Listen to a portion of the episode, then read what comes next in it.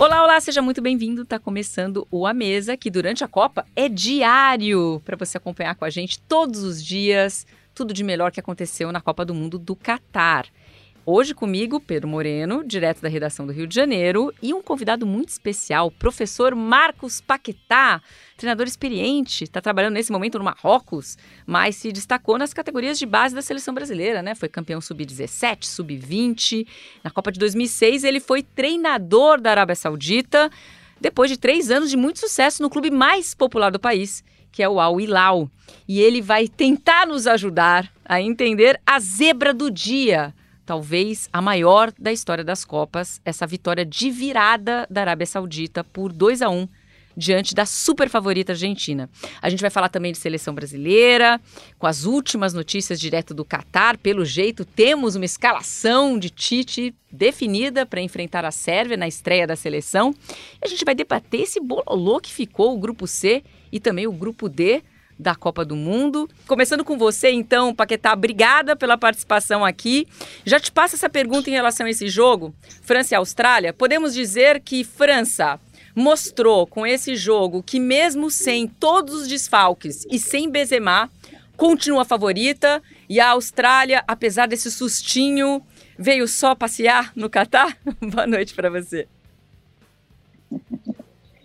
Boa noite, boa noite. Boa noite, Joana, boa noite, Pedro, boa noite a todos que estão assistindo o podcast. Eu acho que é, foi um jogo é, muito parelho no início, os 10 primeiros minutos. A Austrália é, jogou com uma linha alta logo no início, pressionando a saída de bola, conseguiu fazer um gol. E depois aquela coisa, né? Recuou, ficou lá atrás, esperando o que poderia acontecer no contra-ataque e acabou sofrendo o que todos nós já sabíamos, né? É a qualidade dos jogadores da França, né? Que é uma postulada a, ao título, é, encurralar e acho que esse, esse, foi o grande erro da, da, da, Austrália, coisa que não aconteceu no jogo da Arábia Saudita. Mas acho que é, ainda é cedo para nós começarmos a desenhar, né? Os, os principais, as principais seleções que poderão é, ser campeãs. Acho que essa primeira rodada todos vão se conhecer, vão poder é, tirar as dúvidas e preparar para os jogos seguintes.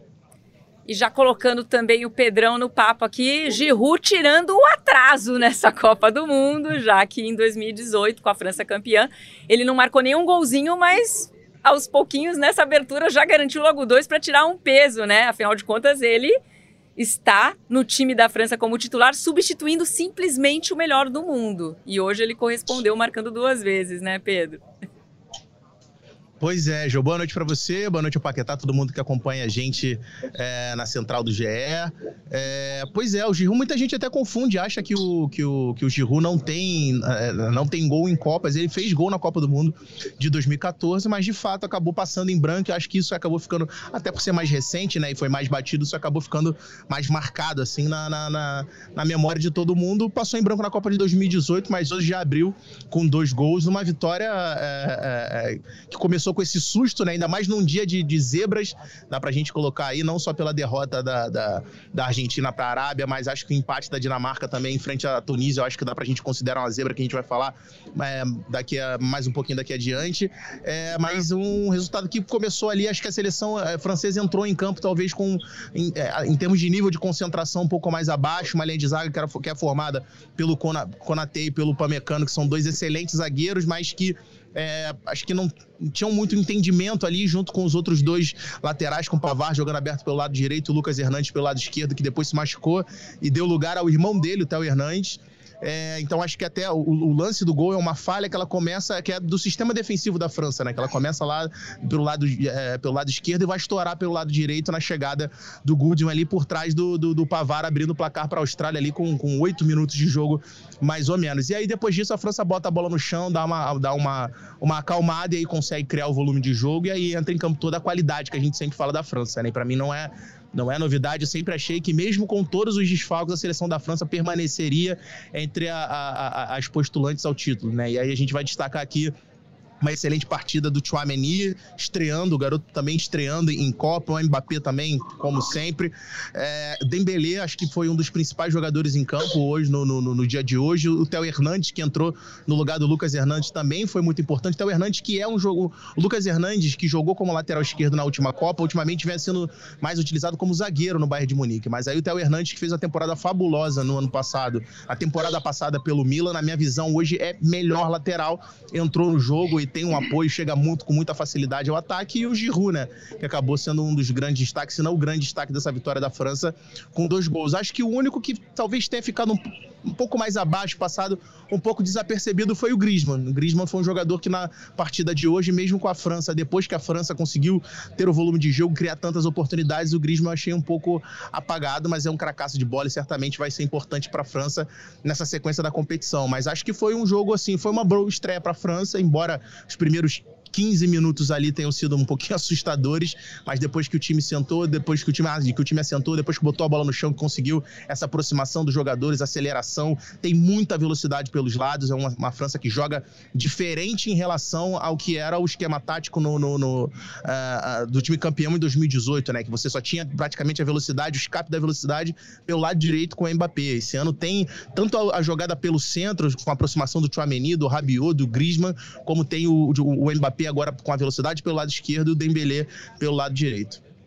Bom, e uma coisa que me chamou a atenção, até queria trazer esse tema para o Paquetá comentar, você também, Pedro, que me pareceu é, que a Austrália, no segundo tempo, não tinha energia nenhuma para acompanhar a, a, equipe da França, né? Fisicamente mesmo, né? Eles estavam esgotados, deram tudo de si no, no primeiro tempo, apostaram que de repente daria para vencer a França, mas faltou essa energia e isso ficou claro no segundo tempo para vocês? Bom, é, é, a minha forma de ver, o gol saiu muito cedo e acho que nem eles esperavam. Eles fizeram ali uma linha de cinco, uma linha de quatro e um jogador na frente sendo que esse jogador, esse atacante não é um jogador de velocidade, um jogador mais de segurar a bola para a chegada dos homens de meio, né? E, e, e, a linha ficou muito baixa, não subiu a marcação, não, não, houve pressão na bola em nenhum momento. Eles esperaram, contavam com, com o tamanho né, das bolas alçadas na área para aproveitar o tamanho dos defensores da, da, da Austrália. Eles apostaram nisso, só que esqueceram que os atacantes né, e os homens que vinham de trás também eram altos da França. E tanto é que os gols saíram de bolas vindas do fundo, né? Inclusive surpreendeu até o MAP por dentro, né? Uma fugida antecipando na, no cabeceio. Acho que isso aí foi, foi fundamental para a França passar a dominar o jogo, né? E aquela coisa, né? O, o, a seleção da Austrália apostou em não perder de muito. A verdade é essa. Acho que eles, eles esperavam sair um gol ou dois gols e tentar a sorte nos outros jogos, né? Eu acho que é, com esse resultado aí eles vão ter que sair mais para o jogo do que vão ter que apresentar uma, uma, uma melhor uma ousadia, né? Nos próximos jogos para poder ver se tem chance de classificação. É, o saldo de é, gols assim, é... vai fazer diferença, né, Pedro? Não, não, sem dúvida. Ainda mais que a gente está vendo grupos cada vez mais apertados, então o saldo de gol pode de fato fazer diferença. Agora, é, o curioso é que a gente está vendo. Teve uma bola na trave que a Austrália meteu aí no final do segundo tempo, poderia ter empatado o jogo, mas os dois primeiros gols que a Austrália so sofre. Foi do Irvine, né? Gols de falhas a defensivas. A bola na trave. Isso, isso. Isso. É, é, os dois primeiros gols que a, que a, que a Austrália sofre são de, de falhas defensivas do sistema defensivo australiano, né? Primeira bola, um cruzamento que vem de longe do Rabiot. O Rabiot vem lá de trás e cabeceia sozinho, praticamente ali na, na cara do goleiro australiano. E no segundo era uma tentativa de saída de bola que a França faz bem a pressão e consegue, é, é consegue roubar essa bola e fazer. E aí o Mbappé, o, o, o Rabiot rola essa bola para trás pro, pro, pro Giroud virar o jogo para a seleção francesa. Então, assim, a gente viu viu que foi uma seleção que, como disse o Paquetá, fez o gol muito cedo, mas depois faltou essa organização defensiva para conseguir segurar o resultado. Eu até acho que talvez o problema não tenha sido baixar as linhas, porque de fato contra a França é, é um time que tem essa velocidade que eu falei muito forte pelos lados do campo. O Mbappé é um cara que, quando ele dá o tapa na frente, o Dembélé também, né? Dá o tapa na frente. Se, mim, se, se, não for no corpo, tá no esquece, não pega nunca mais. Então, assim, se de repente sobe um pouco a linha, é, não ia conseguir ajustar o bloco e ia tomar essa bola nas costas. Só que o problema é que faltou organização também para conseguir é, é, segurar essa marcação da França nesse bloco baixo. Então, errou na saída de bola defensiva e na bola aérea. No próprio gol do Mbappé de cabeça também. O Mbappé cabeceia essa bola entre os dois zagueiros da, da, da Austrália para fazer o terceiro gol da, da, da, seleção da França. Então, acho que a seleção francesa explorou muito bem essas deficiências, aquele sustinho no início, mas acho que ficou mais do que provado que a França, sem dúvida, vem forte mais uma vez. Não, é só para complementar o que o Pedro falou, ele claro. tem razão. E eu só acho que essa pressão na bola faltou, né? mesmo com a linha baixa, tem que ter pressão na bola senão você deixa de criar um espaço muito grande e, e, foi explorado isso com o MAP e creio que também a defesa se preocupou muito com o MAP tanto é que no início do jogo ele, ele tinha dois ou três jogadores já na cobertura ele dava o tapa e não conseguia chegar e tinha um ou dois ou três tanto é que ele teve que sair lá daquela, daquela função pelo lado esquerdo para poder jogar mais, ter a opção de jogar mais e mesmo assim você vê que ele conseguiu cruzar as duas ou três bolas ali, aquele eh, monte de cobertura, né? Acho que isso foi, foi assim, assim bem, bem claro no jogo. Bom, gente, eu queria terminar de falar desse grupo D, falar rapidamente de Dinamarca e Tunísia. É, Pedro, a Tunísia que foi goleada pelo Brasil recentemente por 5 a 1 surpreendeu então a Dinamáquina hoje?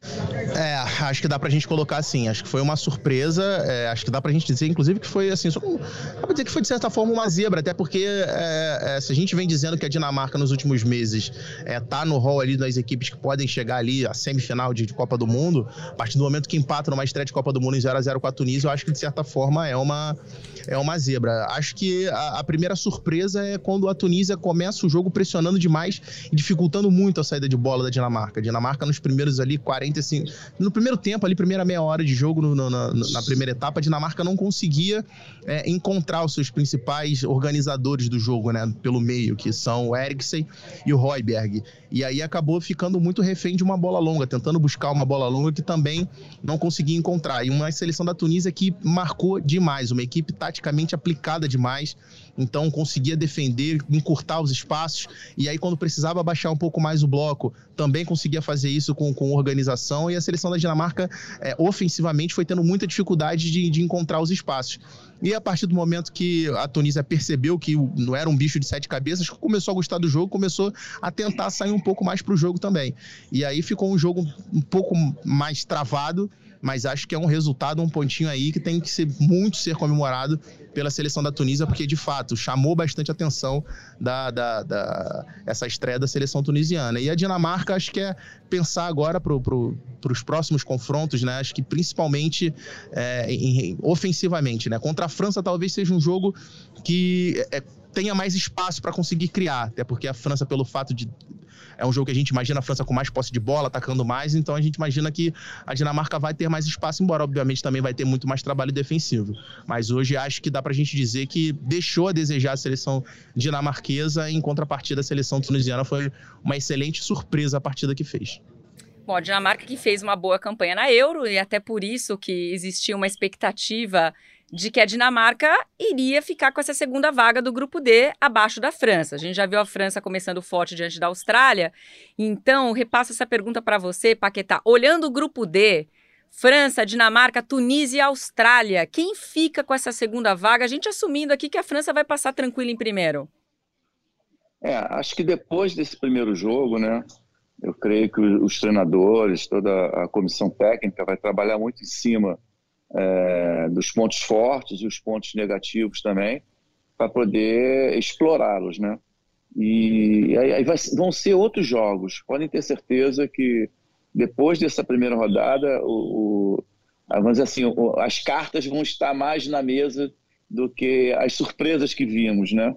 Então, eu creio que vamos ter uma Dinamarca e, e, e França, um jogo mais aberto, o time da Dinamarca tem dificuldade quando tem que ter usado a criatividade, mas em, em, compensação, quando tem um jogo aberto, é um time muito perigoso, é um time que joga em conjunto. Eu me, assim, eu gostei muito, vi uns dois ou três jogos do time da Dinamarca, achei que iria surpreender muito e realmente assim foi uma surpresa o resultado, né? Em função disso que nós conversamos, né? Que você até colocou da, o poder defensivo da, da Tunísia, né? E o Pedro também falou bastante sobre isso. Então é, é foi um jogo que eu vi parte do jogo, que eu estava nesse horário de horário de treinamento, então deu para pelo menos ver uma parte do jogo e pelo conhecimento que eu tenho da Tunísia, sei que é uma boa equipe, eles perderam alguns jogadores importantes também para esse Mundial, mas eu acho que vão, vão ter jogos bem diferentes do que nós vimos na primeira rodada. Bom, agora passando então a falar do grupo C e do grande, da grande zebra que aconteceu hoje na Copa do Mundo, a derrota da Argentina de virada para a Arábia Saudita por 2 a 1. É, agora a Arábia Saudita, com os resultados de hoje, lidera isoladamente o grupo C e ninguém poderia supor que isso estaria acontecendo agora. Mas eu queria saber de você, Paquetá, é, em que fase está o futebol saudita? Né? Você que trabalhou lá durante tanto tempo, foi técnico da seleção saudita, o que, que você pode contar, contar para a gente em relação ao que a gente viu hoje? Né? Um resultado que realmente está sendo colocado por muito especialista como o maior, a maior zebra, né, da história da, da Copa do Mundo, não só dessa Copa. Então, queria saber como que você vê isso, você que esteve lá dentro, esteve no comando não apenas da Arábia Saudita, mas também do time mais popular da Arábia Saudita, que é o Al É, é, esse processo ele vem ao longo de muitos anos, né? O desenvolvimento do futebol, é, não só na, na, Arábia Saudita, mas no, no Golfo em geral. É sempre um sonho participar do campeonato de, do Mundial de Clubes e o Mundial, mundial da, obviamente, de seleções. E eles vêm fazendo um trabalho ao longo do tempo muito grande. Então, lógico que tem muitas coisas para ser corrigido durante, do, ao longo do tempo. Uma das coisas mais importantes era a parte física. É, isso, ao longo do tempo, se viu que eles melhoraram bastante. A, o outro aspecto é um aspecto que nós trabalhamos em 2006. Nós conseguimos levar um psicólogo, que é a parte mental, desenvolver lá um trabalho é, de mentalização com jogadores, de mais atenção, de concentração. Eles perdem a concentração muito rápido, né? E isso é um desgaste emocional também grande. É, isso, ao longo do tempo, foi sendo é, desenvolvido. E o, o, principal, que é o trabalho de base. Então, isso já vem sendo feito há mais de 20 anos.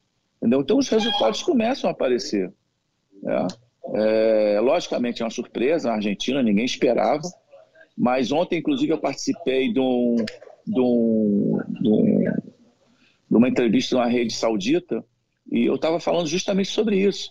Quando o saudita é, botar na cabeça que tem que vencer, que pode vencer, que ele tem condição de, de, de jogar de igual para igual, ou pelo menos jogar é, de maneira que você possa, é, de maneira competitiva, né?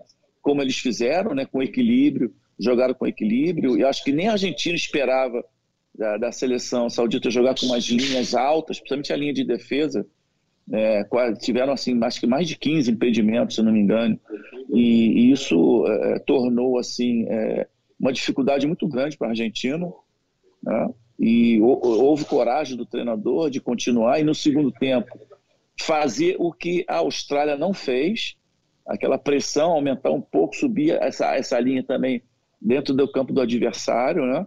Eles é, acho que fizeram isso muito bem e no segundo tempo passaram até ter é, um domínio maior do jogo, né? Criando situações de, de é, que poderiam até ampliar a, a, o marcador. Então acho que isso tudo é um processo que ao longo do tempo, como eu falei, e acho que os resultados vão aparecer, né? Agora vamos esperar o restante da competição. As outras equipes já viram como eles jogam, né? Essa linha alta, é, ela, logicamente, ela é boa quando há pressão na bola. E quando não, quando se tem jogadores que têm uma qualidade melhor de colocar essa bola atrás dessa linha, já se cria uma dificuldade. Né? A Argentina até tentou, mas não conseguiu. E vamos ver. Eu acho que está de parabéns. Para eles é assim, acho que a Copa do Mundo para eles já acabou. eles já ganharam a Copa do Mundo, ganhar da Argentina já é um resultado assim histórico, né? Ainda mais fazendo dois gols numa Copa do Mundo. Acho que é, é assim. É. Inclusive hoje foi decretado feriado, é, feriado na Arábia Saudita. Então, isso aí é uma felicidade muito grande. A gente fica feliz, né? Porque não só eu, como o Hélio dos Anjos, Candinho, Parreira, é, tiveram vários treinadores brasileiros que contribuíram na, nesse trabalho. É, assim, foi óbvio, sem dúvidas, é, é uma das grandes zebras da, da, da história da Copa do Mundo. A gente vai discutir mais adiante aí se é ou não é a maior. Mas acho que passando pelo jogo foi um jogo, assim como falei agora há pouco da Tunísia, foi um grande exemplo também de uma equipe é, taticamente muito organizada, né? E sobretudo na marcação. A forma como a Arábia é, é, é mordia a Argentina quando não tinha posse de bola, surpreendeu acho que não só a Argentina, mas o, o, o mundo inteiro que assistia o jogo. No primeiro tempo, é, é, o Paquetá falou em relação aos impedimentos, né? No jogo inteiro foram 10 impedimentos na seleção argentina, sendo que 7 só no primeiro tempo, que foi no período onde a, Arábia jogou durante a maior parte do tempo com, a, com, com as linhas um pouco mais altas. Acho até que, assim, foi uma, uma estratégia em determinado momento onde a Arábia levou um pouco de sorte, porque a gente viu ali alguns impedimentos milimétricos, onde uma série de três ou quatro vezes jogadores argentinos saíram de cara para o gol. Mas aí também faltou competência do outro lado e, e a Arábia não tem nada a ver com isso. É, agora, no segundo tempo, depois do. do, do sofre o um, um, um, gol de pênalti, né? Os nove minutos, e esse gol do, do Messi, num pênalti que, na minha opinião, é até bastante contestável. Eu, particularmente, não, não achei pênalti. Agora, e ali, o que a gente imaginava, o que passou na cabeça de todo mundo, é que a Argentina, a partir dali, teria mais a posse de bola, teria o controle do jogo e que é, provavelmente iria conseguir emendar até uh, uma goleada. E foi absolutamente diferente que a gente viu. E a Arábia atrás do placar, mordendo o tempo todo, marcando demais, até que no segundo tempo a gente viu ali uma virada relâmpago, né? E o gol que o Aldalsari acerta no, no segundo gol, a, o tapa que ele dá de direita, tirando a bola do, do, do do Emiliano Martinez é um, é, um, é um golaço. E aí, depois da virada, a gente viu o, uma Arábia Saudita jogando, e isso foi o que mais me chamou a atenção. É que mudou a estratégia, o time baixou um pouco mais as linhas, terminou o jogo, por exemplo, com uma linha de seis lá atrás, mas absolutamente organizada, sem, sem perder espaço. Dá pra gente dizer que a Argentina, praticamente no segundo tempo, quando depois que sofreu a virada, né? No segundo tempo, quando a Argentina foi para cima e, e, e, colocou, Scaloni colocou um time mais para frente, soltou jogadores mais jovens e tal. Ah, mas a Argentina não conseguia encontrar espaço, não conseguia encontrar o gol com o Messi, com o Lautaro, com o Di Maria. Di Maria hoje muito abaixo, sumido, muito sumido no jogo, não apareceu no jogo Di Maria. Então colocou o Acunha pelo lado esquerdo para abrir o campo, para ver se encontrava uma amplitude e abrir espaço por dentro da, das linhas de marcação para é, a penetração dos jogadores vindo de trás e, e não se desorganizou de jeito nenhum, não se deu espaço entre as linhas de marcação. Então acho que chamou mais atenção é, foi essa organização da, da, da seleção da Arábia, mesmo mesmo é, de duas formas, né? Em duas estratégias diferentes. No primeiro tempo, quando saiu atrás do placar, saindo para poder morder, para pressionar a marcação, para fazer um, um, uma marcação um pouco mais combativa, e depois atuando de maneira mais reativa no segundo tempo, jogando com as linhas um pouco mais atrás e, como eu disse, terminando com linha de seis, mas sem perder a organização. E, é e foi o que o Paquetá falou, né? É, é, isso é, é, tudo questão de um trabalho. Ele, melhor do que a gente sabe, o nível de investimento é um lugar que tem bastante dinheiro, então tem condições de investir, de procurar, de captação de recursos, de jogadores, de profissionais gabaritados para desenvolver esse trabalho. E a gente vê que isso é, é, é um resultado. Desculpa, só para dar um complemento Pedro. Uhum. Ele colocou num, num, tocou num ponto importante é, da organização. É, essa equipe da seleção ela tem nove jogadores, jogaram hoje nove, do Al Hilal, e quatro jogadores estavam num banco. Né? E além do fato de, da competição ter continuado na Arábia Saudita e o, os jogadores serem integrados direto na seleção. Então, eles trabalharam muito. Por isso, talvez tenha essa organização, esse tempo maior que eles tiveram de preparação e o conjunto, né? Jogaram contra o Flamengo, uma semifinal da, do Mundial de Clubes. Então, acho que isso tudo resume né, né nesse trabalho. Né? A, a, o uso de vários jogadores de uma mesma equipe, isso tudo dá um conjunto melhor e facilita esse trabalho. E completando o que o Paquetá falou aqui, o Pedro Suaide, nosso produtor, me manda aqui uma mensagem que, assim, realmente, nove jogadores desse time da, da Arábia Saudita que começaram são do Al Hilal. E o, e o Al Hilal, ele é treinado hoje por um argentino, que é o Ramon Dias. Né? Então, a gente pode dizer que a base do, do futebol saudita, ela é realmente inspirada no futebol argentino e no brasileiro também, porque são vários técnicos que passaram pela Arábia Saudita. O Parreira foi técnico, relâmpago, mas foi, né, na Copa de 98. Foi demitido, inclusive, durante a Copa do Mundo, porque eu diria que o pessoal ali no comando da Arábia Saudita não tem muita paciência, não, né, né Paquetá? Mas, enfim, é, Hélio dos Anjos passou por lá também, então são vários brasileiros que contribuíram para essa construção. E, é, e agora também destacando aí a participação do Ramon Dias, um argentino, nessa construção do que a gente está vendo hoje é, a Arábia Saudita produzindo e mostrando para o mundo inteiro na Copa do Mundo, né, Paquetá? É, sem dúvida nenhuma. Acho que eles são. É, é, o estilo de jogo da Arábia Saudita, do jogador, é, o DNA deles é um DNA sul-americano. Não tenha dúvida disso. Né? Então, acho que é, são duas escolas bem, bem parecidas, né? cada um, logicamente, com, com a sua característica, mas que acho que fortaleceram né? uma ideia de jogo, um modelo de jogo, e tem dado certo ao longo do tempo. Né? Logicamente, agora, tá no, vamos dizer assim, está no ápice, né? É, e o René, que é o treinador, é um treinador francês. Eu tive até a oportunidade de fazer vários jogos. Ele estava na seleção da Zâmbia, eu estava na seleção da, da Líbia. Fizemos vários jogos. Ele tem um estilo de jogo é, é, bem, bem agressivo, um estilo de jogo que, que surpreende bastante. Acho que, foi, é, acho que é isso mesmo, cara. Teve um casamento perfeito aí.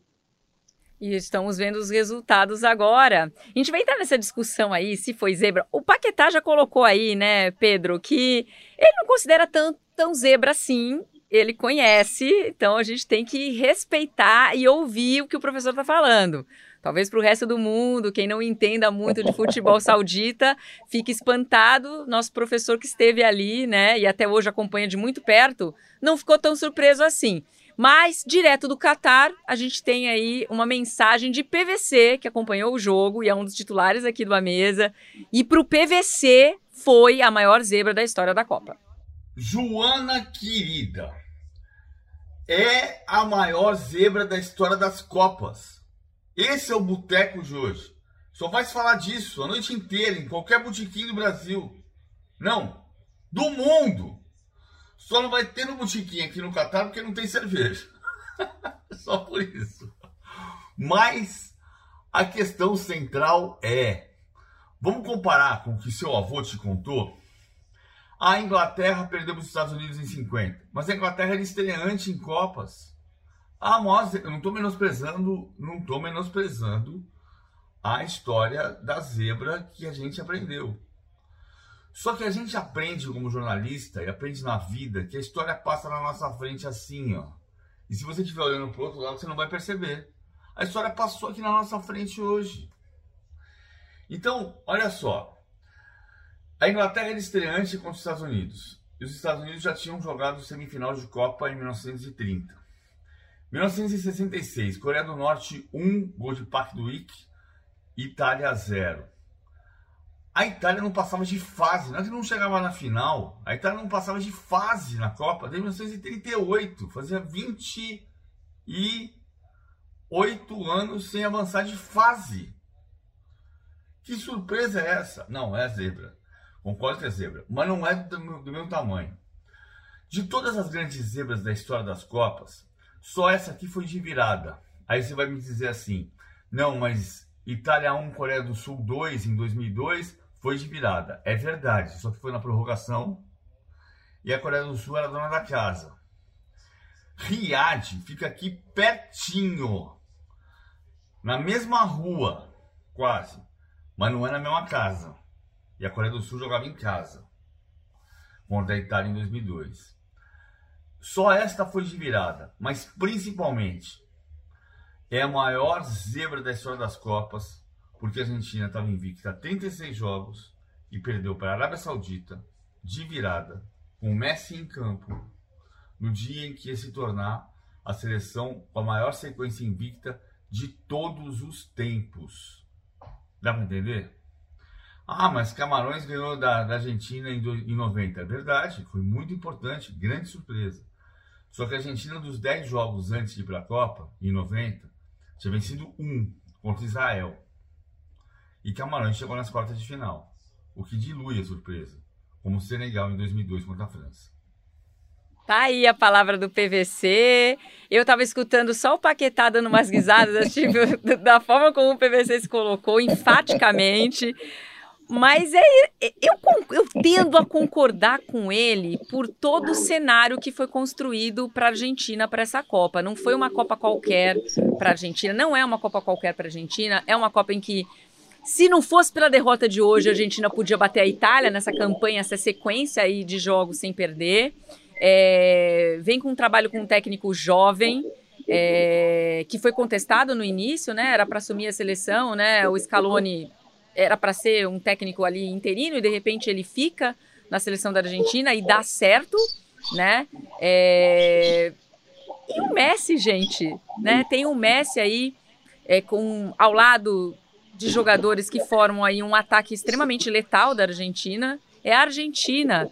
A gente pode falar do, da falta que fez o Lo Celso, mas mesmo assim é, surpreende e surpreende da maneira como foi. Então eu tô com o PVC nessa história.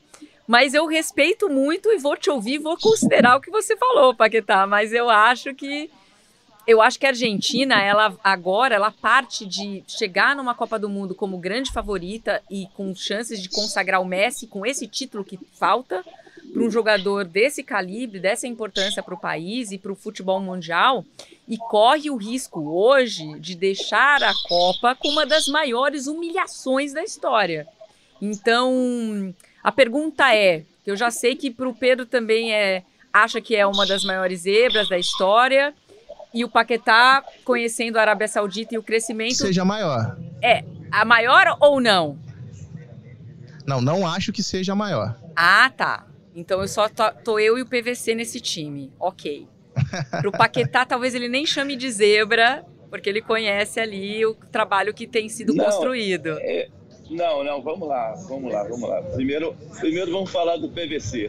Vamos lá, vamos lá. O PVC acho que está chorando com aquela blusa da Argentina. Eu não sei se ele estava de gozação. Também não sei. Mas estava engraçado, estava rindo disso. É, é. Mas eu não, eu, eu não falei que não, não, não era uma zebra. Eu falei que ao longo do tempo houve um trabalho né? E o trabalho está tá surtindo efeito. Entendeu? Ao longo do tempo isso acontece. Não, é zebrinha. Tem uma geração zebrinha. boa de jogadores. Não, não é zebra, é zebra. É zebra. Ninguém vai imaginar, ninguém vai imaginar. Mas tem uma explicação, né? Mas tem uma explicação, isso que é bom. Não foi Sim, uma zebra uma aleatória. Não é uma zebra é, aleatória. Não... Ok. É, não é uma coisa do nada, não é uma coisa do nada. E eu, tenho, eu, eu não tenho dúvida que a Argentina vai classificar. E é, ainda continuo dizendo que a Argentina é grande, tem grande chance de, de, de brigar pelo título. Né? Eu, como falei no, no, no, ontem na, na, entrevista que nós fizemos, eu falei, eu vou torcer pela Arábia Saudita para tirar a Argentina do caminho do Brasil. Eles até riram de mim, brincaram e tudo. Aí você falou, aí, Mas, tá é, vendo? É, tenha dúvida disso. Foi um resultado, um resultado histórico. Um resultado histórico e, Ninguém, a bolsa de aposta, quem ganhou, ganhou sozinho. É a loteria dobrada. Certamente. Agora eu, tô, pergunta... eu tô com vocês, tô, eu, não tô, eu não tô contra vocês, não. É, eu acho, eu ainda acho que Coreia, isso foi um debate acalorado na nossa na nossa reunião de pauta antes do programa mais cedo, né?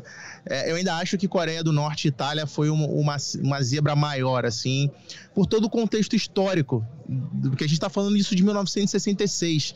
Então a gente tinha em 66 uma Itália que já era bicampeã do mundo, absoluta, num futebol absolutamente é, tradicional. Naquela Copa de 66, o PVC falou, né, que a Itália não passava da primeira fase desde 38.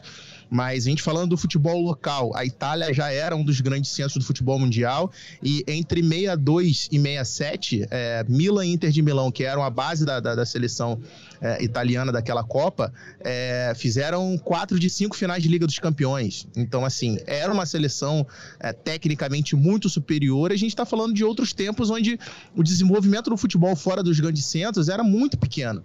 Era muito pequeno em comparação do que a gente tem hoje. Hoje a gente tem, como citou e trouxe pra gente o Paquetá muito bem, a troca de informações, a, a, o investimento. Então, hoje, por mais que você não esteja num. É, é possível você desenvolver o seu futebol local sem estar num grande centro do futebol mundial. Algo que, se a gente for levar para 1966, a, a, é, esse intercâmbio, essa troca de informações, é, era muito diferente. A gente vai citar aqui vários outros exemplos. Passou na nossa reunião de pauta a, a própria Costa Rica também de 2014, que é, é, foi uma foi, foi uma zebra, é uma zebra, mas assim é uma zebra onde tinham vários jogadores que já jogavam no contexto de futebol europeu, em principais ligas do futebol europeu. Então assim já estavam treinando com esses grandes jogadores. Isso vai de certa forma vai vai crescendo o desenvolvimento desse futebol de, de, de clubes e de seleção. Então a gente tem por exemplo na Arábia clubes que como lembrou o Paquetá disputam mundial de clubes, é, é, vira e mexe estão saindo dos seus países é, disputando competições internacionais, algo que em 1966 a gente não via. Então, o desenvolvimento no, no, contexto de 1966 é muito inferior e a gente tinha dois polos muito diferentes. Então, acho que a discrepância técnica de uma Itália, por tudo que eu falei, em 1966 para a Coreia do Norte, é, é, era muito maior. Embora ainda embora seja muito grande também a diferença técnica do time da Argentina para a seleção da, da Arábia Saudita. Mas hoje o futebol é, ele se tornou muito mais tático e físico do que técnico em relação àquela época. Então, hoje, mesmo equipes que tecnicamente são inferiores dentro de uma organização, de, de, de, é, é, de, uma organização tática, de uma entrega física muito grande, conseguem equiparar e equilibrar um jogo, como foi o caso que a gente viu hoje. E assim, eu tô vendo que os torcedores. Só para complementar. Claro, tá manda. Desculpa. Imagina. Só para complementar, é, o Pedro falou, o que o Pedro falou é, a competição da Arábia Saudita ela mudou internamente. Eles colocaram agora, cada clube pode levar seis jogadores estrangeiros. Então isso elevou, elevou, vamos dizer assim, a gente fala no futebol, do futebol, elevou o sarrafo, né? Aumentou o nível de competitividade entre os clubes. E isso evolui também o jogador. Então, acho que foi, foi uma outra medida também que ajudou bastante, já que não tem esse intercâmbio de jogadores jogarem na Fora, Europa, né? É, em, em eles outros trazem, continentes. Eles trazem é, os jogadores. Eles trouxeram, é, justamente, eles fizeram o inverso. Entendeu? É isso aí. Trazem não, eles levam, né? Porque eu não estou lá. Mas eu estou acompanhando aqui. Tem uma enquete no ar para quem está participando aqui com a gente pelo YouTube. É, a pergunta é: você acha que a Argentina deixa o time praticamente eliminado? Jesus amado, eu acho que não. Mas aqui, o pessoal, sim, já era, 34%. Vai precisar de muita sorte, 19%, e a maioria, 47%, o empate de outro jogo deixa aberto. Realmente, México e Polônia empatando em 0 a 0 dá uma ajudinha. A gente já vai trazer isso para o debate aí, desse bolo no grupo C, mas antes eu vou mostrar um vídeo do nosso correspondente, Rafael Sibila, que está na Argentina, e vai mostrar como que ficou o clima no país depois dessa derrota tão surpreendente para a Arábia Saudita. Olá, um forte abraço a todos. Essa zebra deixou os argentinos muito preocupados aqui em Buenos Aires. Eu que estive presente na FanFest durante o jogo, eh, acompanhei os argentinos no início da partida felizes, com o Messi abrindo o placar, depois uma certa produção ofensiva no primeiro tempo, os gols bem anulados, mas no segundo tempo os argentinos ficaram muito preocupados e até mesmo assustados com a falta de poder de fogo, de reação da Argentina depois de, em uma pane ali no início do segundo tempo, sofrer dois gols, sofrer a virada. e não conseguir demonstrar esse poder de reação. Ninguém esperava essa zebra, todo mundo imaginava que hoje seria o dia da Argentina igualar o recorde da Itália, chegar a 37 jogos de possibilidade. Vai lembrar que a Argentina estava a mais de 2.400 minutos sem estar atrás no placar, era um recorde mundial e agora esse recorde também é, terminou aí, são cerca de 2.442 minutos estabelecidos sem estar atrás atrás no placar. O fato é que os argentinos, depois de viverem uma Copa do Mundo de 2018 totalmente conturbada, com o ciclo do Sampaoli, com trocas de técnico durante as eliminatórias,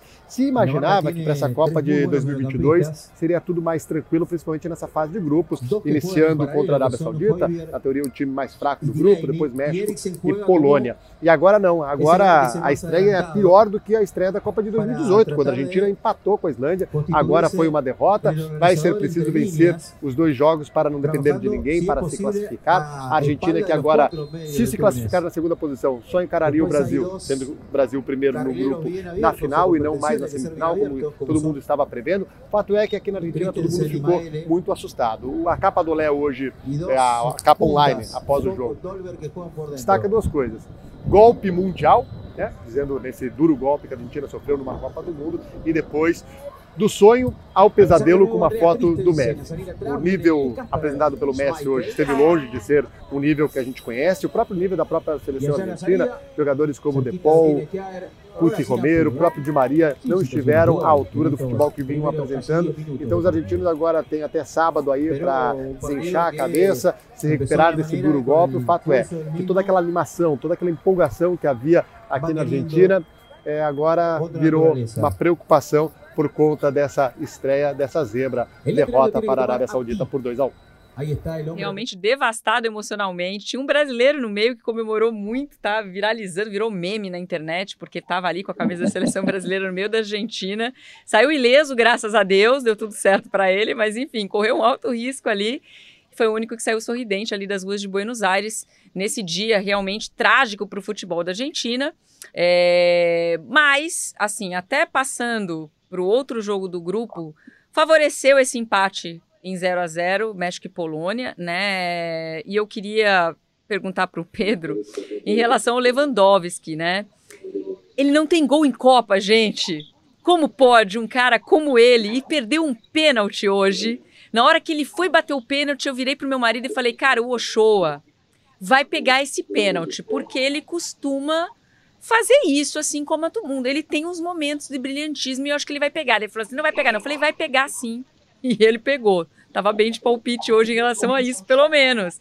Então, esse jogo, Pedrão, deu uma aliviada na Argentina, esse empate? Assim, pensando bem, eu acho que não. Porque tendo em vista, embora a Arábia tenha aprontado hoje contra a Argentina, mas tendo em vista que, em tese, é o adversário mais frágil do grupo, e essas duas seleções ainda vão enfrentar a Arábia, eu acho que olhando por esse lado, talvez não. Talvez tenha sido um resultado que deixa a Argentina, não acho que é, é assim, não é uma situação difícil, não é um drama ainda, mas vai colocar a Argentina numa, já numa pressão muito grande para esses dois jogos contra México e contra a Polônia. E aí eu acho que não dá para pelo que mostrou, pelo desempenho que mostrou em campo hoje, hoje a Argentina, eu acho que não dá para a gente descartar isso, o que seria já a grande zebra já dessa primeira fase, é uma Argentina fora das oitavas, porque se a gente for pegar de repente, de repente com uma vitória e, e, e um empate, a Argentina não consiga uma classificação. Então, porque aí somaria quatro pontos, e aí vamos pensar, por exemplo, que é, é, da, da, desse confronto, a Polônia some duas vitórias e, e, e o México consiga somar mais uma vitória um empate, ficaria com cinco pontos e outra equipe com seis pontos, a Argentina não conseguiria passar. Então, assim, acho que é uma situação, uma situação difícil. Agora, foi um, assim, em relação ao Lewandowski, é, a, a, a, seleção da Polônia não ajuda muito, né? É difícil. Só que hoje ele teve a grande oportunidade. Era só ele e o Ochoa, que é uma outra história à parte, o goleiro mexicano, né? Ele tem três Copas como titular, 2014, 2018 e essa de 2022, em, em três Copas com atuações é, é, absolutamente destacáveis. Em 2014, a gente vai lembrar, claro, o confronto contra a seleção brasileira, onde ele fez chover, evitou uma goleada que seria da seleção brasileira, agarrou demais. Em 2018 também teve atuações fantásticas, a mais emblemática talvez contra a seleção da Alemanha, onde também pegou tudo, fez belíssimas defesas e hoje ficou marcado por pegar o pênalti do, do, do, do jogador que é nas duas últimas temporadas, com exceção dessa agora do que foi o Benzema, mas um jogador que recentemente, há duas temporadas consecutivas, foi eleito o melhor jogador do mundo. Mas foi um jogo assim, arrisco a dizer que tenha, seja o pior jogo da Copa até o momento. Foi um jogo que não foi tão legal assim de ver duas equipes com muita dificuldade de construir, com muita dificuldade de criar.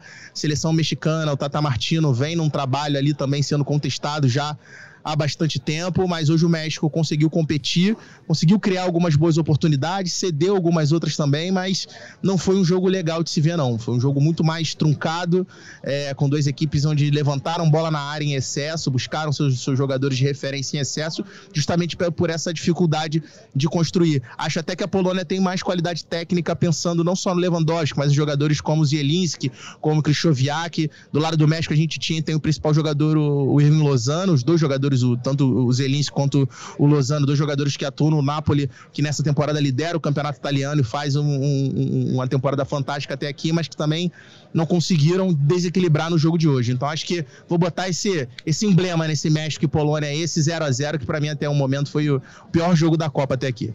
A Argentina tem, vive um drama, né? É, é, a Argentina ainda, obviamente é uma das favoritas da Copa, mas se o México e a Polônia, né, vencerem na próxima rodada, a Argentina já está eliminada. Então é, é, uma, é uma situação complicada para a Argentina Viver, já passando então para o que interessa aqui, Paquetá, seleção brasileira. Vou agregar a nosso papo aqui Rafael Zarco, que está acompanhando, é um dos nossos repórteres que está acompanhando a seleção brasileira, está lá no Catar. Então, muito boa noite para você, Zarco. Obrigada por estar aqui com a gente no podcast A Mesa, participando aqui dessa roda com Marcos Paquetá e Pedro Moreno. Acho que a grande novidade do dia, então, Podemos já confirmar a escalação da estreia do Brasil? Nós teremos um Brasil mais ofensivo realmente. Vini Júnior ficou com a vaga. E teremos então Lucas Paquetá jogando como segundo volante ao lado do Casimiro. É esse o time que a gente vai ver, vai ver na quinta-feira, Zarco? Oi, Joana. Oi, Pedro. Marcos Paquetá, um prazer falar com vocês. É, bom, quem vai confirmar amanhã é o Tite, mas é, a informação que a gente correu atrás aí, hoje o Caeta conseguiu confirmar o time que a gente deu já na noite de ontem, né, na madrugada daqui e noitinha de vocês, né, é, surpreendente para eu estava pensando muito nisso quando eu cheguei em Turim, que eu comecei a cobrir, e eu comecei a ver já os trabalhos do Tite fazendo, abrindo os dois pontos dos dois times, deixando o Paquetá concorrendo ali com o Fred e com o Bruno Guimarães. Eu falei, será que ele vai, vai começar com Paquetá e tudo? Comecei a já achar que era uma tendência. Aos poucos foi continuando essa tendência, já não passou mais a ser tendência, passou a ser um como disse aquele candidato, sinais, fortes sinais de que, de que o negócio ia acontecer. E, e aí, ontem a gente teve praticamente a certeza e hoje acho que a gente pode cravar já que vai ser é, Vinícius Júnior na ponta esquerda, Rafinha na ponta direita e o, o Paquetá como segundo homem de meio de campo. É, é uma certa novidade assim do Tite, porque ele já jogou assim, mas pouco na seleção brasileira. É, foram de saída, né, de titular, ele foi duas vezes, se não me engano, contra, é, contra a Gana ou contra a Tunísia, recente, não, contra a Gana, foi o primeiro jogo amistoso em setembro, e, e, teve um jogo também contra o Paraguai, pelas eliminatórias, que eu me lembro aqui de cabeça, acho que foi isso, e ele também entrou num jogo contra a Venezuela no segundo tempo, lá no início das eliminatórias, faz, faz quase dois anos, e, enfim, são poucos minutos o Paquetá nessa função, mas mostra uma coisa, algum, algumas, algumas coisas que, que a gente consegue reparar no Tite nos últimos tempos. Ele procura soluções é, mais rápido, é, ele, ele não é que o time fosse ficar inferior com o Fred, mas ele é um cara que, é, que, é, que ajude mais no ataque, num jogo que, que ele vai precisar também de, de, um, de velocidade para pegar a Sérvia, que tem um jeito de jogar que a seleção espera, que a comissão técnica espera que vá pressionar um pouquinho na frente em alguns momentos, e aí vai dar um campo maior para o Vinícius Júnior. Enfim, a gente vai ver. Amanhã tem a coletiva do Tite, estou ansioso até para ver se ele vai confirmar. Acho que ele vai dar uma, uma driblada daqui, dali, né? Mas vamos ver o que vai sair. E agora um momento curiosidade aqui no nosso programa. Temos o Marcos Paquetá, estamos falando do Lucas Paquetá. Eles não são parentes e Paquetá não é um sobrenome, gente. Eles nasceram no mesmo lugar, na ilha de Paquetá. Mas o Paquetá falava pra gente, antes da gente começar o programa, que ele teve uma participação aí é, é, nesse começo de carreira do Lucas Paquetá. Eu queria que ele contasse aqui pra gente também. É, o Paquetá, na época, o Lucas, ele era muito jovem E o Marcos era o responsável pela base do Flamengo. Então eu queria que você contasse aí é, dessa, dessa primeira vez que você viu o Lucas, o que, que você viu de diferente nele, se você apostava que hoje estaria vendo ele na seleção brasileira. E a gente discutindo aí as opções táticas que ele oferece para o Tite, inclusive. É, as nossas famílias sempre foram muito próximas, né? O avô dele, a avó, muito amigo da minha mãe, meu pai.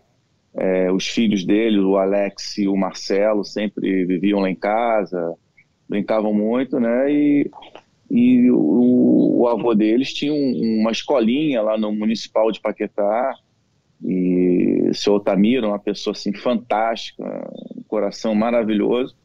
E uma vez ele me pediu para os meninos se podia dar uma oportunidade para eles treinarem lá no Flamengo. Eu prontificamente eu já, já vi, perguntei se os meninos eram bons, já tinham me falado que eram muito bons, todos os dois, o Matheus e o Lucas. Eles foram, eu só encaminhei eles para jogar no Flamengo, dar oportunidade de treinarem. Eu acho que a qualidade deles falou por si só, né? Eles foram progredindo, até foram falados que como eles eram bons jogadores, eles não tinham idade ainda para ir para o futebol de campo, foram levados para o futebol de salão e de lá foram crescendo. Acho que acho que o mérito todo tá, tá, tá nele, né? No trabalho que ele fez, no, no empenho. Parece que sempre foi um menino dedicado, sempre foi um menino que, que buscou melhorar. O próprio Flamengo fez um trabalho de desenvolvimento físico é, é, com, com o menino, nutricional, enfim, todo, todos os aspectos. Era muito magrinho, né, Marco? Sim, sim, sim. E ele tinha até um problema, é, acho que de coluna, não me lembro o que, era que foi feito um, um, um, trabalho específico com o Dr. Serafim. E acho que esse projeto soma no Flamengo, não sei se continua ainda, um projeto muito muito legal que vários jogadores passaram por ali, jogadores importantes, Marcelinho, Djalminha, Sávio, a Tirson, enfim, vários jogadores. E aí saí, surgiram muito, muitos jogadores assim de qualidade. E o, e o Lucas já demonstrava qualidade, um jogador muito inteligente, ele pensa na frente, né? ele, ele antevê a jogada.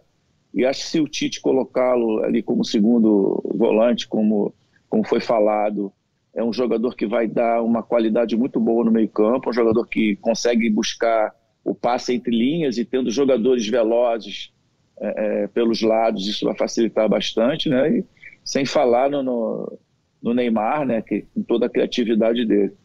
Acho que, acho que é, se for essa medida buscada pelo Tite, foi muito bem acertada. Já que você tocou no nome do Neymar, com essa escalação é, que a gente está trabalhando aqui, né, com o Vini Júnior e não o Fred, aí o Paquetá junto com, junto com o Casemiro, é, Neymar vai estar tá do jeito que ele gosta, né? Livre, leve, solto e flutuando na seleção brasileira, Pedro?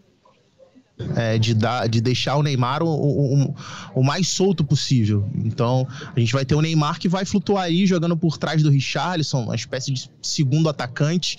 É, é um, e assim, eu já disse isso outras vezes, até no, no, no outra, outra participação aqui no GE, que o Zarco tava também que é, é a escalação que eu mais gosto da seleção brasileira e eu discordo que seja uma, uma, uma escalação que deixe o Brasil vulnerável defensivamente. É, é, acho que pela característica dos jogadores é, de pressão, de conseguir fazer pressão. O Zarco citou os jogos em que essa escalação foi utilizada, se eu não me engano, contra a Coreia ou Japão no segundo tempo é, foi utilizado também essa, essa escalação, foi, que o Tite acho que até gostaria de utilizar de início, mas como o Vinícius Júnior estava voltando de jogo, de jogo de Liga dos Campeões, ele acabou deixando para utilizar essa escalação no segundo tempo. E a gente viu uma seleção brasileira com uma intensidade muito forte na marcação, pressionando essa bola, recuperando a bola muito perto do gol. Então, assim, eu acho que não é exatamente. Acho que não deixa a, a seleção brasileira vulnerável. Não deixa vulnerável e deixa mais criativa. Deixa mais criativa no sentido do um contra um. Eu até falei aqui taticamente que acho que é interessante também porque sem a bola a seleção da Sérvia vai jogar com uma linha de cinco lá atrás. Então, quando se a gente for pensar aqui, Vinícius Júnior, Neymar, Richarlison e Rafinha batendo com essa linha de cinco lá atrás, o Paquetá ainda chega por trás para igualar essa linha de cinco lá na frente. E aí os dois, os dois laterais, o Alexandre pela esquerda e o Danilo na direita, baixam ali ao lado do Casemiro para ajudar nessa sustentação no meio-campo. E aí o Brasil consegue igualar numericamente é, é, é esse 5 contra 5 nessa última linha E aí, se conseguir igualar esse 5 contra 5 pela ponta, você tem Vinícius Júnior, que é um driblador nato pelo lado esquerdo, e o Rafinha pelo lado direito. Então, assim, a gente consegue levar muita vantagem. Então, assim, eu não consigo ver, sinceramente, desvantagens em o Brasil não ter essa, é, é, essa entrada do Vinícius Júnior no lugar do Fred. Vocês veem assim, amigos? É, foi uma coisa que a gente até discutiu outra vez, né, né, Pedro? Quando, quando a gente falou sobre isso, você tinha falado exatamente que, que via no Paquetá, e ontem até, ontem não, anteontem eu ouvi vocês falando com o Maurício Barbieri, que prefere o Paquetá vindo de frente do que receber a bola de costa, eu também acho um pouco isso, mas é, eu acho que uma, tem uma característica nesse time do Tite que, que pode ajudar é, é essa formação não ser mais vulnerável. E, e, amanhã acho que vai ser uma oportunidade do, do Tite responder sobre isso. Não sei se ele vai é, falar muita coisa, mas ele que disse lá atrás que considerava, e não tem muito tempo, né, em setembro, considerava a versão do, do, da seleção com o Fred um pouco mais equilibrada.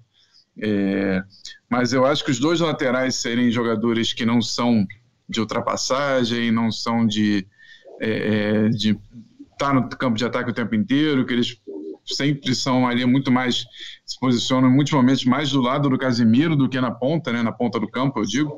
É, eu acho que isso já, já equilibra também um pouquinho a marcação, é, para além, claro, do trabalho que o Vinícius e o Rafinha vão ter que fazer, de vai e vem, que não, não tem jeito, ainda mais é, vão ter que se acertar nisso, e acho que por isso que o Tite treinou tanto é, em Turim e aqui em Doha, né, no Catar, é, treinou tantas vezes, sempre o mesmo sistema, com dois pontos de cada lado, nos dois times. É, teve um, alguns momentos, até que a gente colocou na reportagem, outras reportagens, que ele treinava num, num, campo, ele treinava um time como se fosse um titular, mas na verdade era uma mistura, e no outro campo, do lado, o auxiliar dele, o Kleber Xavier, treinava a mesma formação, espelhava exatamente o mesmo sistema, o mesmo trabalho, para todo mundo ter bem é, automatizado os movimentos, que, claro, ele já tem, porque essa é uma grande vantagem, né? Acho que o Marcos pode falar muito bem sobre isso, de ter um treinador que está seis anos no, no, cargo, conhece muito todos os jogadores, conhece muito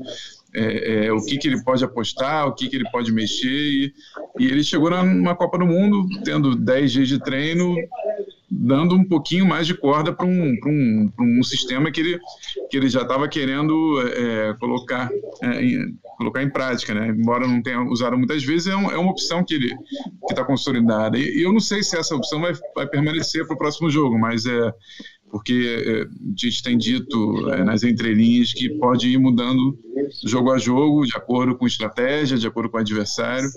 Acho que a gente pode ver um, um Brasil mais móvel nesse sentido de, de mais flexível de esquemas, né? O que é bom, né? É, o, Zarco, é, o, o Zarco falou é, é, perfeito. Eu tive a oportunidade de fazer o curso, de, é, o PRO, é, na CBF, junto com, no mesmo grupo do, do Tite, né? E ele conversava justamente sobre isso, né? Da, de, de tornar uma equipe mais flexível, né? Com usar os mesmos jogadores, mas com diferentes formas de jogar. Então acho que isso aí está bem claro, né? E também acho também que está escondendo alguma coisa também. Tem, nós temos que ter algum aizinho para mostrar na hora da, do jogo, né? Acho que isso é fundamental. Ainda tem o Pedro, né? Que acho que o Brasil vai precisar bastante do Pedro. Acho que nós vamos encontrar muitas barreiras, principalmente jogadores de equipes fechadas, e vamos precisar de um jogador, um bom cabeceador, um bom jogador que segure mais a bola na frente, né?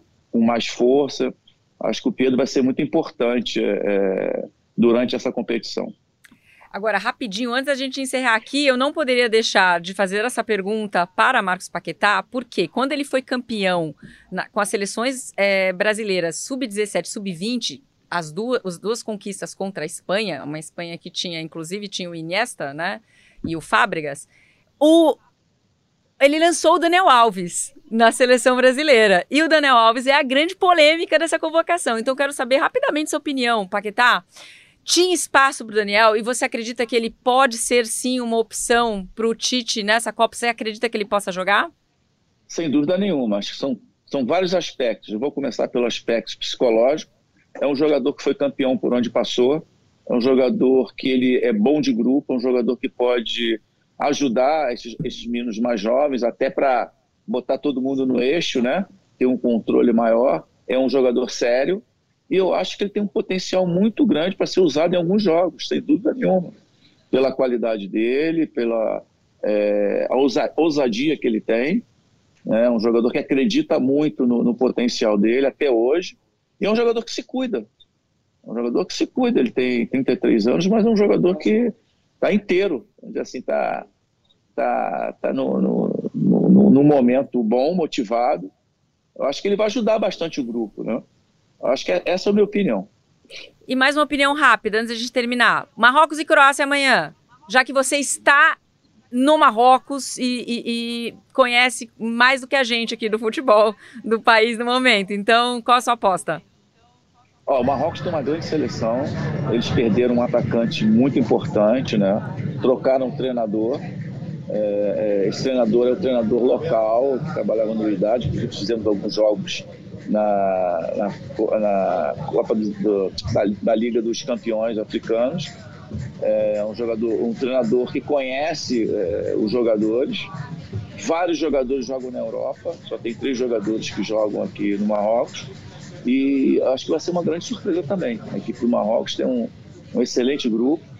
E eu creio que vai, vai dar liga nessa, nessa competição. Eita!